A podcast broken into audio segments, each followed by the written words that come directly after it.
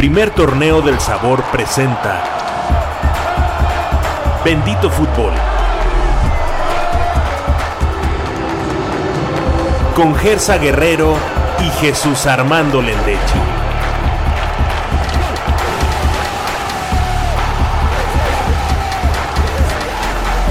Para nosotros, el fútbol lo es todo. Pensamos fútbol, hablamos fútbol, leemos fútbol, vivimos fútbol.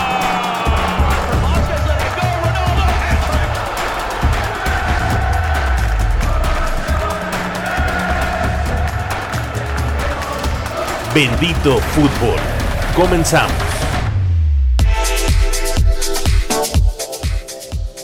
Gracias a quienes nos acompañan y le dan play y compartir a este podcast.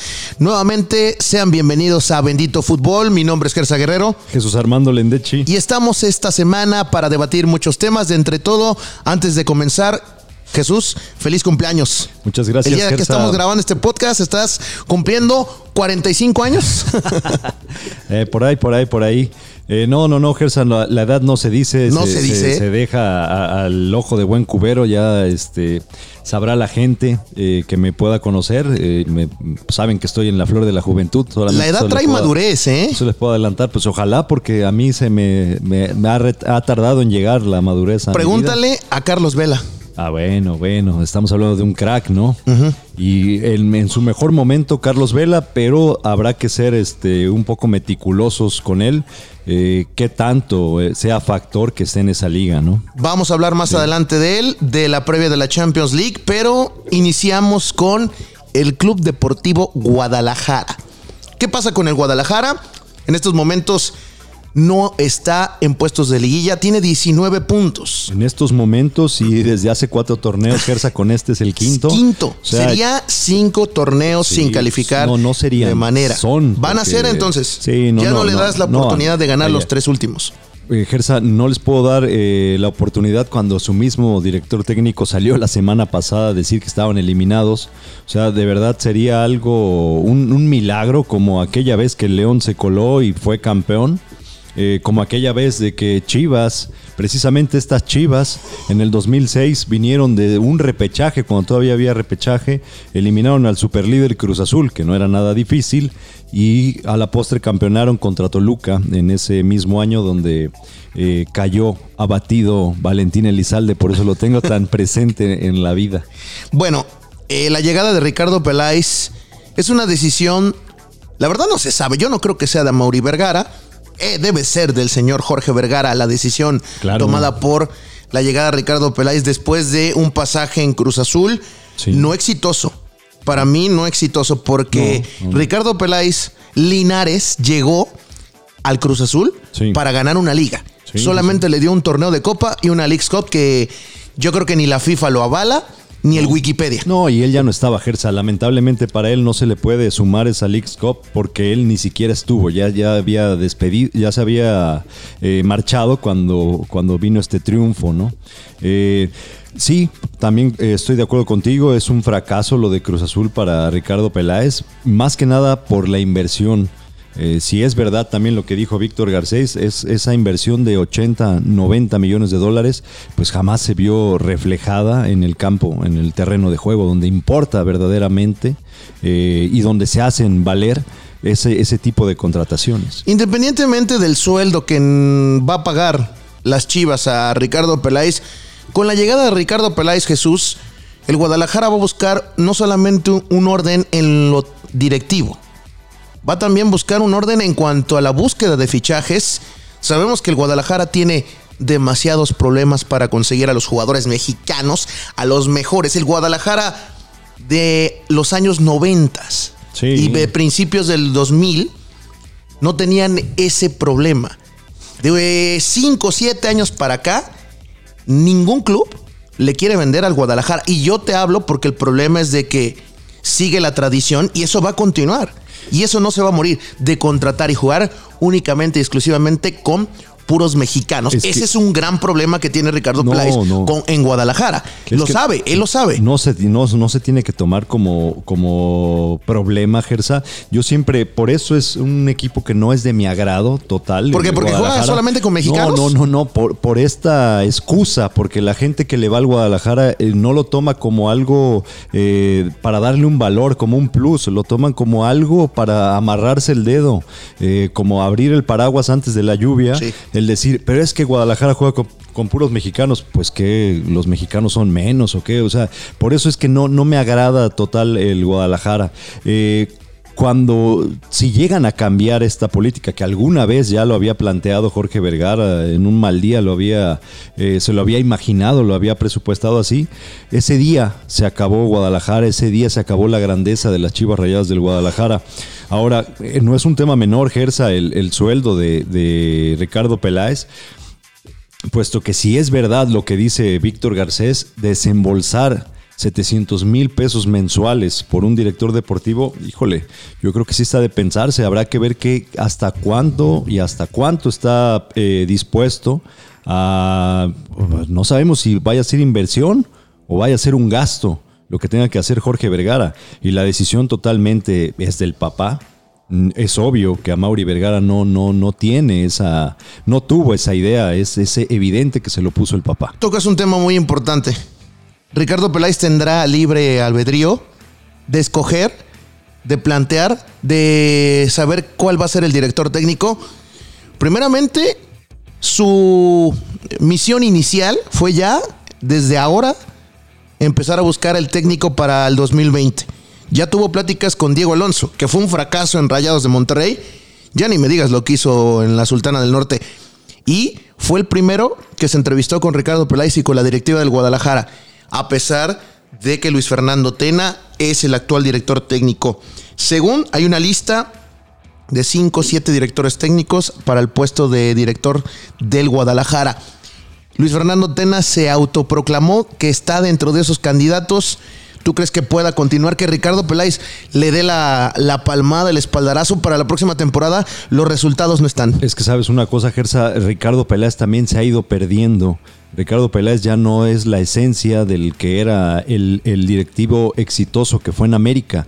Eh, con Cruz Azul eh, se supone que ¿Le estás tenía... dando el crédito a Piojo Herrera de eso, ese campeonato entonces? ¿Cuál, de cuál, cuando el primero No, fue un, un trabajo totalmente en equipo, los dos lo junto hicieron. con Cruz Azul también. Hicieron, Claro, no, no, ese fue el principal protagonista Cruz Azul. eh, dejar ent- o entregar un campeonato que tenías en la bolsa es de verdad inconcebible. Eh, no, poco a poco ha ido perdiendo su esencia Ricardo Peláez. Era un, un directivo que siempre plantaba cara, que, este, que encontraba la manera de solucionar este, ese tipo de, de asuntos para, para él tener todo el control definitivo. En Cruz Azul no se lo permitieron. Raro, porque se, se puso a trabajar con alguien como Billy Álvarez, que ante todos tiene la imagen de blandito o blandengue, por que no hagan lo que así. quieran en Cruz Azul. Sí. Y no se lo permitió. O sea, él, él se tuvo que rebajar a trabajar con un técnico impuesto. Y ya vimos el resultado, fue catastrófico. Ahora, si vimos jugar al Guadalajara este domingo, yo creo que por más que eh, el flaco Tena se candidateó con palabras, él solito, en, en la semana, se confirmó su candidatura para eh, seguir con este proceso con cómo jugó el, el Guadalajara este domingo. Este- jugó muy bien, la verdad. Si Sí, juegan pero- así, yo no lo vería descabellado que lo dejen este, jugar. Aunado a que es un tipo que tiene experiencia, ha sido campeón. Y aunado en un Toluca pésimo en esta temporada. Sí, sí, sí, pero eh, bueno. Su mejor partido fue entre- en la bombonera de visitante sí, sí, este sí. pasado domingo, pero también. Pero mira, ¿ante qué rival? ¿Ante qué rival? Pueda- puede sonar muy, este, muy, muy grosero, Gersa, pero es malgastar saliva hablar de Toluca. Ok, bueno, no vamos a hablar del- del La Volpe. Toluca todo el torneo eh, le tendieron la cama a Ricardo Antonio La Volpe. Él es el único que cree que no se la está entendiendo. Bueno, pues en otro sabrá. podcast ya Sí. estaremos hablando de la volpismo. Sí, sí, sí, él sabrá.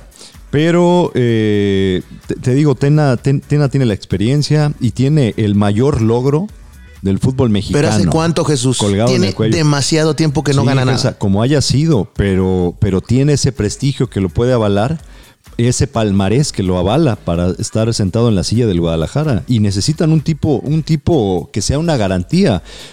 Tú lo acabas de mencionar, Diego Alonso es garantía, pero yo creo que de, de la inversa, de alguien que con un plantel muy grande como y vasto como es el Monterrey, no, no, no pudo, le quedó grande el paquete. Entonces, si te vas a arriesgar a eso, eh, ahora también se mencionaba un Rafa Puente Jr., que es muy bueno, pero está en ciernes.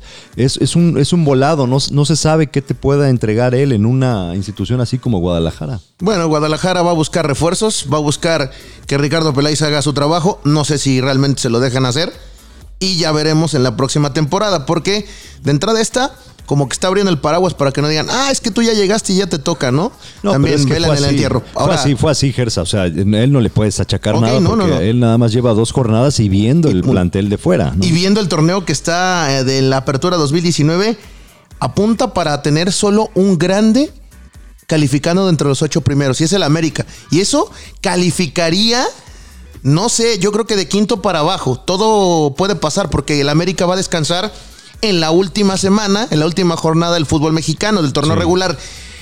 Hay que reconocer que América es el único de los autollamados o mal nombrados grande que se ha metido dentro de los primeros ocho en la mayoría de la parte del torneo. Ni Cruz Azul, ni Pumas y de Guadalajara no hablamos.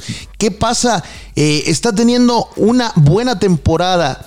Es aunado a la temporada que está teniendo un Necaxa, un Querétaro, un León, con lo que sucede con los equipos grandes que están teniendo, pues bueno, temporadas terribles. Y no solamente hablo de este torneo, sino del pasado. Pumas por ahí podía arañar el octavo lugar. Pero te parece, Jesús, América parece ser que va a ser el primero que te puedo decir que a lo mejor llega a cuartos de final y de los grandes que puede caer. y esto te lo puedo asegurar. si, si, si, si sucede algo con en la liguilla con Miguel Herrera en cuartos de final, su permanencia en Coapa no está asegurada. Ahora, te salió, creo que lo aguilucho pecho amarillo, ¿eh? No, no creo. Este América no está, no, no va a figurar en No, no, no, no, pero yo te estoy diciendo que si sucede algo en cuartos de final. No creo, ¿no? O sea, te lo juro, yo creo que a las primeras de cambio, así como está jugando el América, se va, ¿eh? Quedan dos lugares nada más. Ahorita se enfrentaría contra Tigres. Sí, o sea, la liguilla está. Ya, ya, ya el, América tiene en el bolsillo la liguilla. Pero si está jugando así, te lo juro que lo echan en, en, la primera instancia. Eh, no estoy tampoco de acuerdo con esto de que digas que mal llamados grandes, los equipos son grandes. Y son grandes eh, el América eh, con base en resultados. De ahí los otros tres, lo único que los hace, que están agarrados del dedo chiquito al mote de grandes, es la afición. Pero esto, esto va a ser así, van a permanecer siendo grandes por lo mismo, porque son instituciones serias y tienen ese, esa afición de favor que, es a nivel nacional, ¿no? Y inclusive pues ya también internacional con los paisanos que están en, este, en Estados Unidos. Eh, América, te digo, no, no le veo yo esa, esa pasta para campeón. Eh, Cruz Azul todavía tiene ínfimas, pero ínfimas posibilidades, pero en una de esas, ¿sabes por qué? No por Cruz Azul, sino porque Pachuca es su peor enemigo de sí mismo, eh, te da un juego bueno y el otro te da dos malos, este, Pumas también parece que no quiere la liguilla, eh, Cholos también es un equipo hasta medio gitano, no se sabe qué, qué pasa por ahí, el único que, le está plantando seriedad eh, a la posible mínima esperanza de Cruz Azul es Morelia. Y juegan muy bien y hay que ponerle atención y hay que ver, ojalá de verdad, si hay trabajo de visoría, eh, hay que, hay que seguir a este Pablo Guede. ¿eh? Es un gran técnico con muy poco presupuesto. Hace que juegue muy bien su equipo, el Monarcas. Desgraciadamente a los clubes no les interesa a los directores técnicos revelación y por eso siempre es el mismo carrusel de directores técnicos. Manuel Apuente, Ricardo Lavolpe, Ojitos Mesa, Rubén Omar Romano, que por cierto ya no entró en este torneo. Digo, ya va a ser el acabós, pero bueno, La Volpe sí entró. Ahí está. Pero bueno, hablando, Santos está en lo más alto de la tabla. Puede llegar hasta 39 puntos. Sí. Seguramente va a ser, yo creo, me atrevería a decir que va a ser el superlíder. Santos. Sí, sí, sí. A pesar, tiene, tiene que recibir el Cruzul, Cruzul que se está jugando la liga. De ahí Necaxa en segundo lugar, con 28 igual empatado con Querétaro, Tigres y América que tienen 28. La diferencia es que América va a descansar en la última y los otros eh, equipos que acabo de mencionar no. Y de ahí, del sexto para el decimotercer lugar, que es Cruz Azul, la diferencia son seis puntos. Y aguas, ¿qué? Porque América cierra con unos motivados tiburones rojos de Veracruz que pasaron de ser Dos charales sin perder. a ser tiburones de verdad, ¿eh? Que están jugando bien. Y mira, lo que son las cosas, ¿quién diría que con dinero...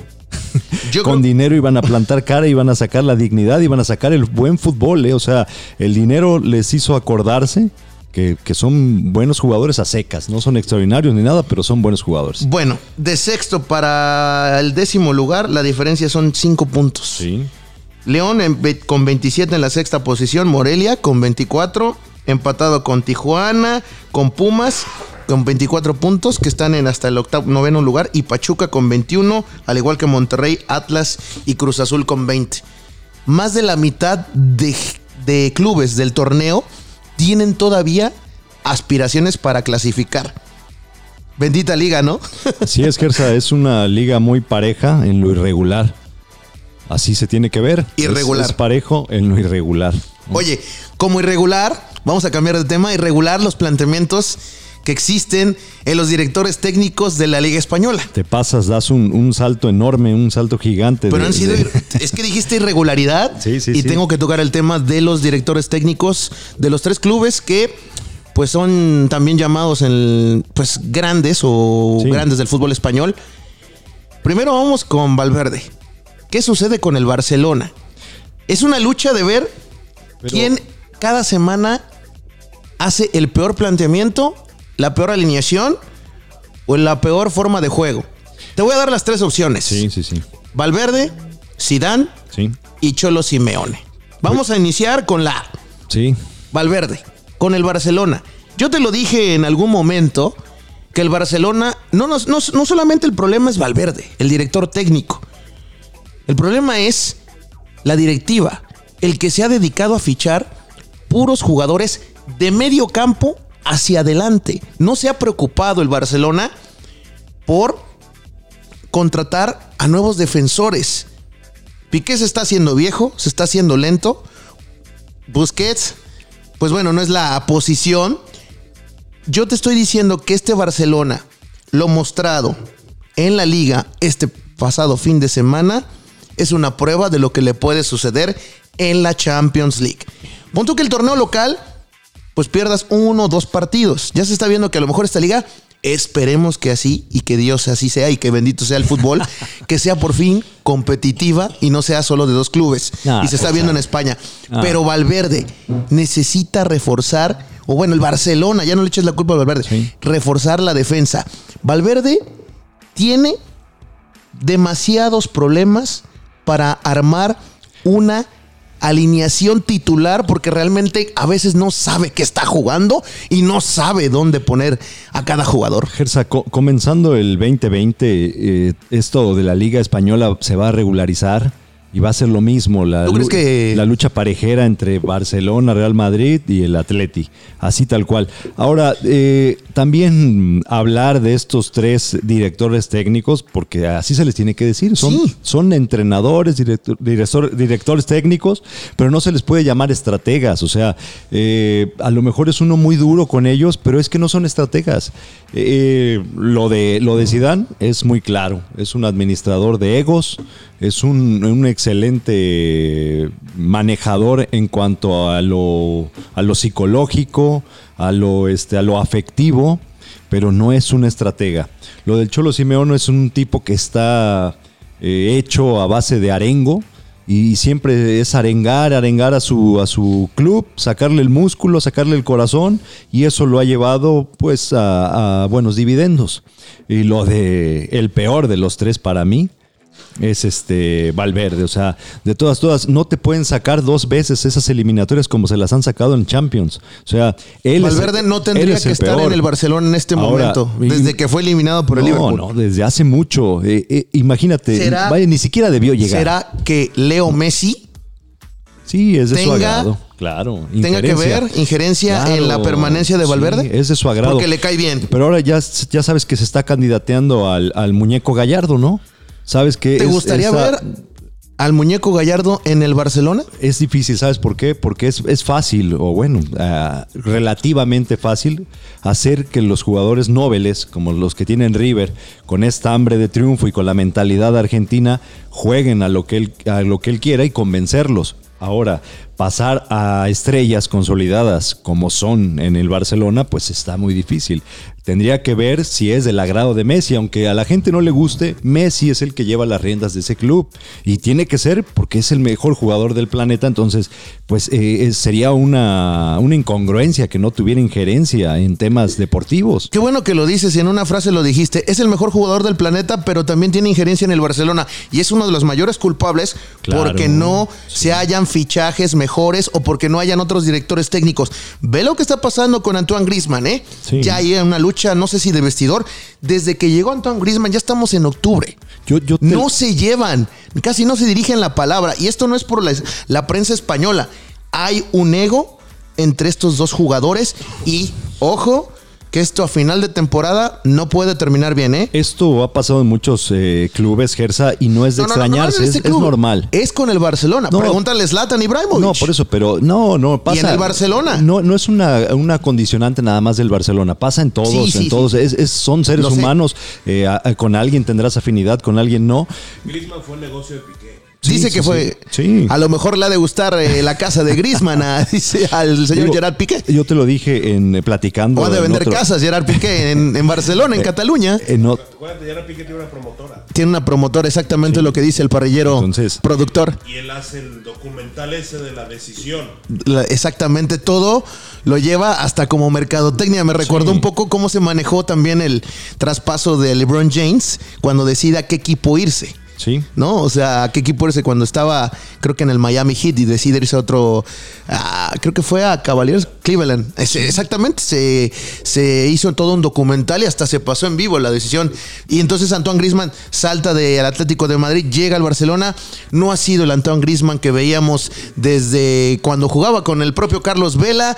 Eh, Yo creo que este Barcelona, más que la- el cambio de jugadores, de refuerzos, Valverde, esta es su última oportunidad y el próximo año. El próximo año tiene que irse. Independientemente si gana la liga, que va a ser seguro. No su la va seguro ganar. no la va a ganar. No Tú dijiste que no. No va a ganar nada. Si ese sería Así. su único seguro, aún así no, no se tendría que quedar, porque yo creo que la Champions no se la lleva el Barcelona. no, no, y hablando de Champions, ¿te parece con Mr. Champions? Sí. Con el señor, no, no, no hablo de Cristiano Ronaldo, me, me refiero a Zinedine Zidane. Sí. La fórmula de Zinedine Zidane se acabó en el Madrid. No, no, no, no. ¿No se ha acabado? No, yo todavía estoy eh, seguro que no se ha acabado. No van por la Champions. Dame tres no van- no razones van por, la las que dices tú que la fórmula de Zinedine Zidane no se ha terminado Solamente en el Real tengo, Madrid. solamente tengo una y es, es su, su principal cualidad. ¿Cuál? Que no es cosa menor en un vestuario como el Real Madrid. Saber ¿Motivador? No, no, Manejo es de que no vestidor. es No es, motivador, es, es tenerlos contentos. ¿Quién sabe cómo le hace? Que al, grueso de la plantilla, los, a los consolidados, los tiene contentos y hace que trabajen para el equipo.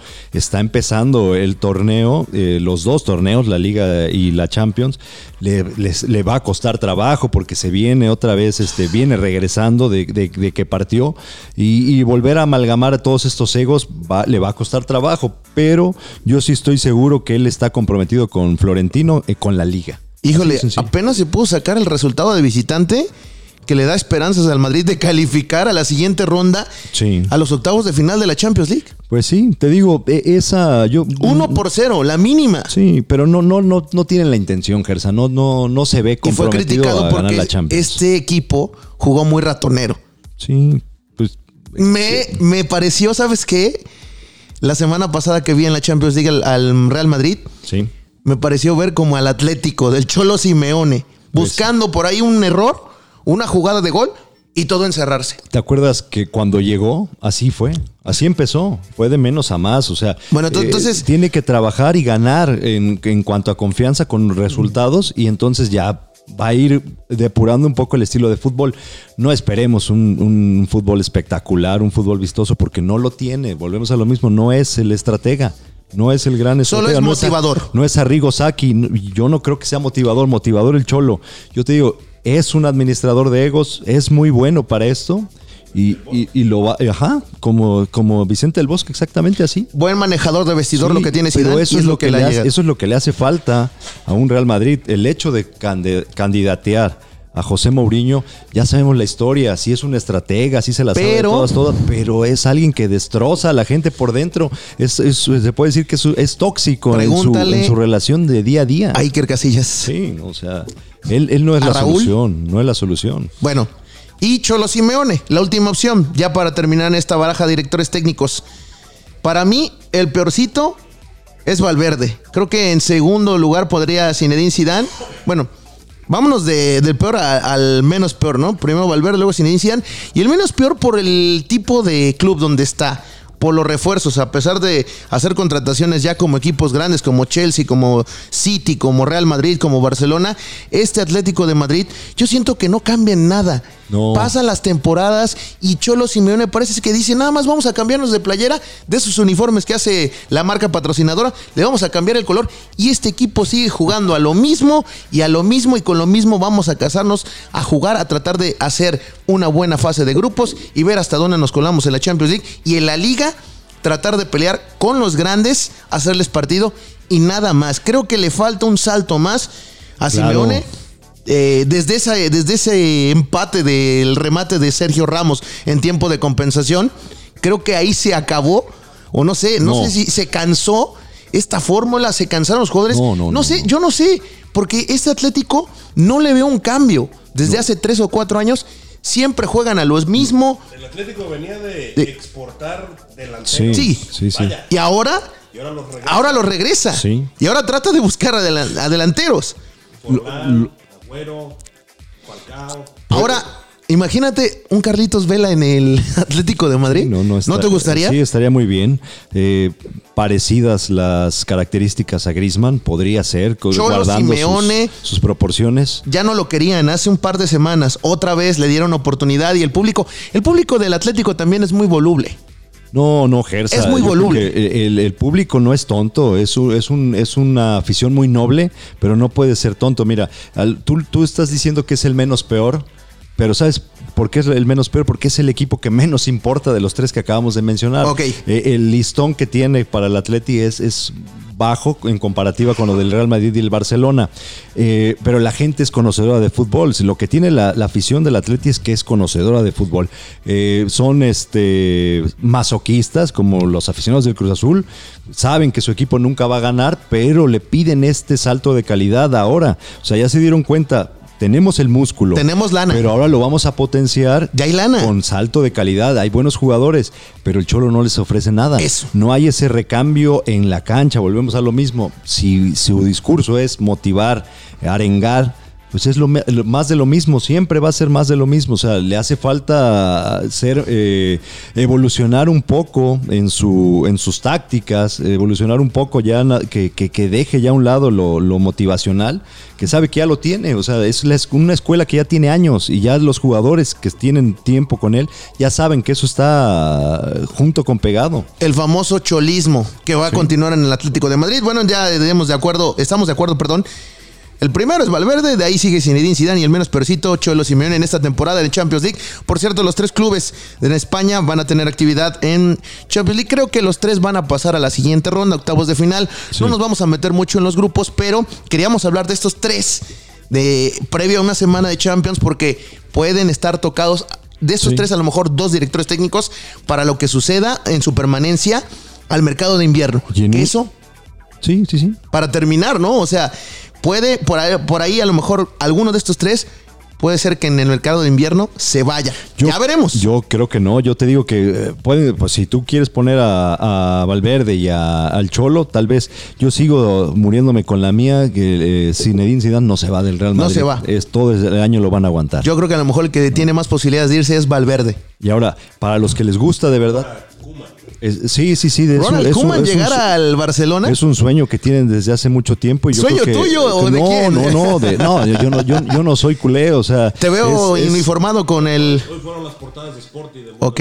Sí, o Ahí sea, está es- apunte del parrillero. Las portadas señalan- a Ronald Koeman. es algo que tiene que llegar tarde que temprano, este, antes de Guardiola, el gran capitán.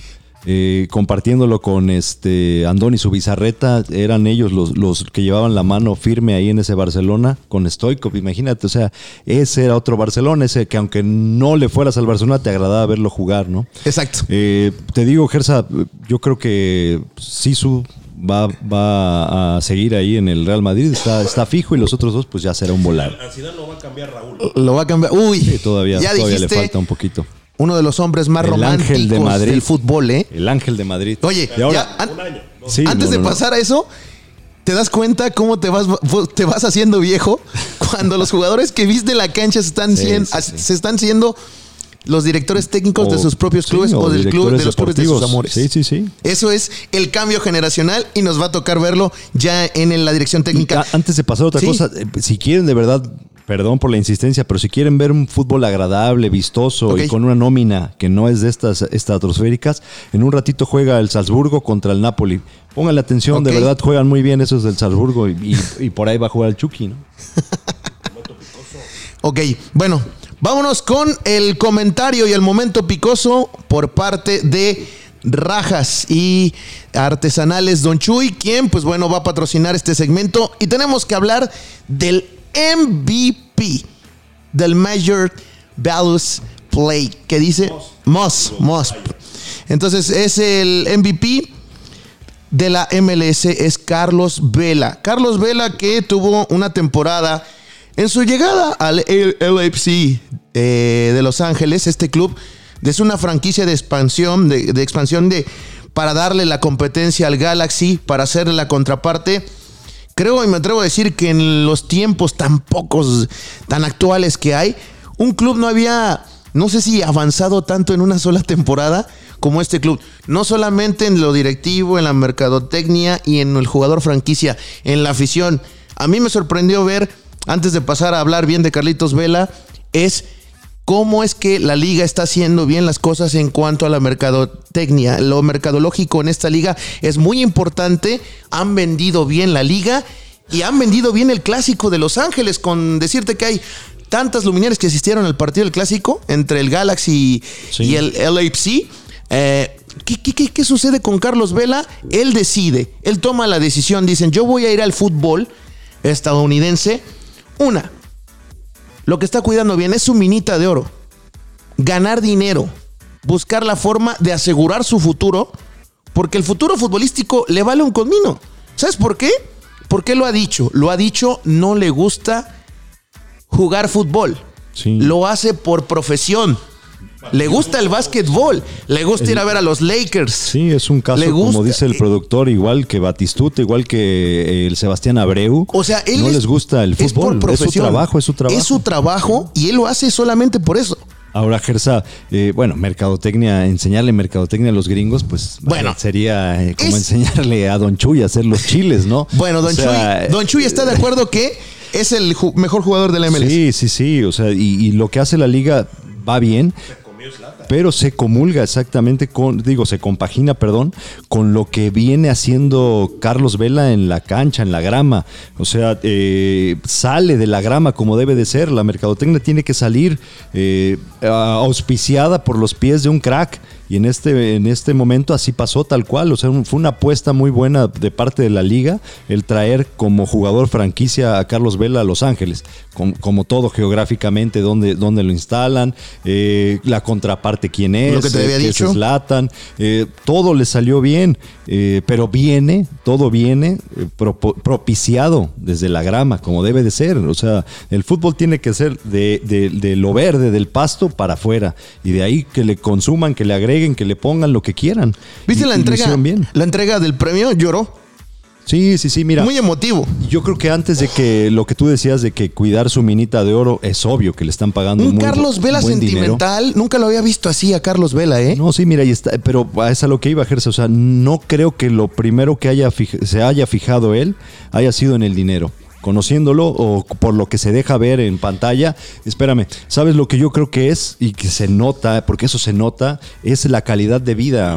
El estilo de vida, exactamente. Se ve que está contento en Los Ángeles, se ve que le pegan por donde le gusta, o sea, eh, le gusta ir al básquetbol, lo vive ahí, o sea, lo tiene cerca. Es Eh, eso. Está contento y tan cual está tan contento. Imagínate que ya anunció que está dispuesto a regresar a la selección mexicana. O sea, Eso y- lo dudo, y una, ¿eh? una buena noticia para ti, está hasta eh, dispuesto a escuchar a la América Nah. ahorita ante el parón para ver si lo refuerza. Entonces, imagínate qué tan contento está. Veterano de Chivas. Sí, igual sí. que Chicharito. 34 goles, 14, no, 15 asistencias en la temporada regular. El récord con más anotaciones en una campaña de la MLS y eh, pues pertenece ya a lo que es el campeón de aquel sub-17 del 2005.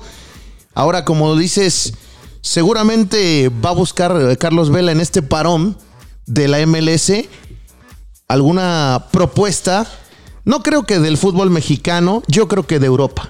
De Europa está abierto por lo menos jugar lo que resta del mercado de invierno a- hacia adelante de la recta final del año futbolístico.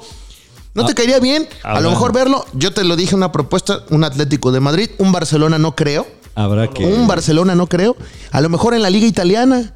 ¿En la liga italiana o en la Premier? Gersa, no, mira, yo creo que él viene asqueado ya de- de- del, del continente. España dice el parrillero que no va. Yo digo que todavía algún club español No, puede que- claro, de que pueden llegar ofertas Pero no- de, no de- dec- de- de Europa y vaya, de, de todo el mundo. Yo creo A que mí puede me ser. gustaría verlo, no sé por qué, enfundado en el calcio con una camiseta No, como la no. del Inter o la del Milan. No le viene bien ese fútbol, ¿Tú no? Gersa, no le viene bien. Ahí está el Chucky Lozano. Ve, Es, hizo, es- hizo unas declaraciones hoy y lo que queda claro es que tiene una espinita con el fútbol.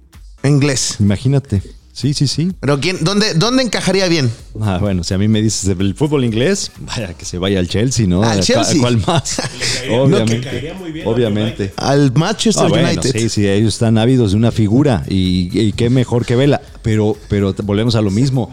Es una liga muy, muy, muy competitiva y habrá que ver qué tanto le hace bien jugar en la liga MLS. Entonces, ¿Tiene el nivel para volver a una liga europea? Esa es la pregunta A- a- que nos hacemos hoy. a- para mí, sí. a priori No va a ser la misma figura que está que haciendo en la, N- en la MLS No, no. en Europa. Obvio ¿eh? no, obvio no, esperen obvio eso. no. Pero O sea, de que puede ser un jugador Mira, que Gersa, cambie el ritmo, el, ru- el rumbo de un partido, sí, lo puede ser. Sí, no, no, no creo. En, en una liga así ya no está para los 90 minutos, yo creo.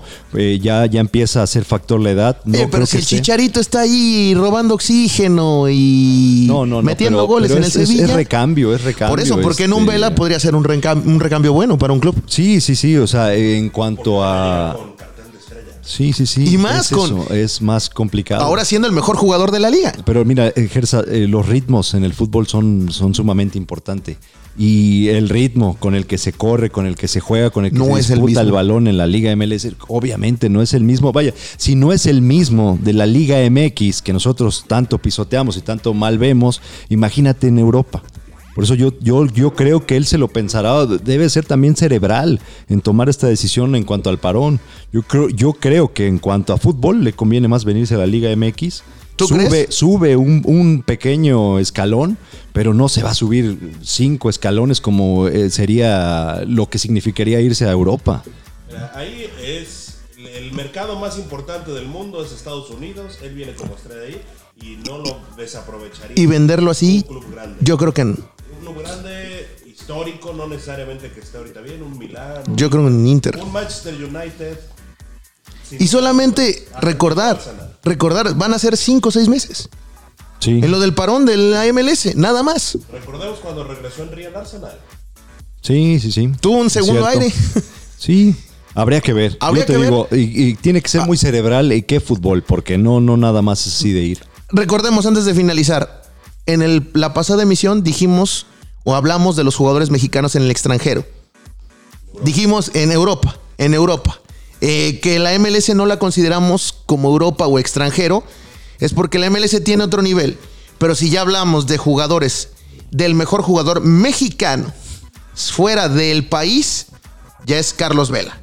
Es Ah, sí, Carlos bueno, Vela. Lo dijimos sí, y lo, sí, lo sí, se dijo, dividimos dijo, en el pasado podcast. Ah. Carlos Vela está no, no lo metemos en la misma categoría, pero está en otro nivel Sí. y está por arriba de los demás. Sí, no. Y de ahí mi Raúl Alonso Jiménez, que tú lo quieres eh, pues bajar Ah, del barco no, también. No, Gersa, está, bueno, el de esta, de esta jornada, totalmente. Ojalá regrese a la selección mexicana. Lo veo muy complicado. Carlos Vela. Ah, claro. Ojalá se pueda ir a un gran club en Europa, como los que comentaba el parrillero. Y ojalá que mantenga este nivel. Y en, en unos dos, tres años lo vemos en las clasificatorias y, por qué no decirlo, en el Mundial. Puede ser, todavía puede. Si a Giovanni le diste tantas oportunidades, si a gente como el Chicherito le diste tantas oportunidades, ¿por qué no al mejor jugador No, de la pero MLS? acá ya no es de darle una oportunidad, él la oportunidad la tiene ganada y, y casi casi se le ruega, pero él es el que quiera, eh, a ver de qué ánimo está De- para que él quiera regresar a la selección. Ojalá, ojalá regrese a la selección. Bueno, nos vamos a despedir de este podcast. Recuerde darle play a Bendito Fútbol, compartirlo con sus amigos, con quien quiera usted. Estamos en diferentes plataformas. Gracias, Jesús. No, al contrario, gracias y sí, sigan escuchando. Feliz cumpleaños. Fútbol. Muchas gracias, Gersa. Gracias a usted y dele play y compartir este podcast. Esto fue Bendito Fútbol.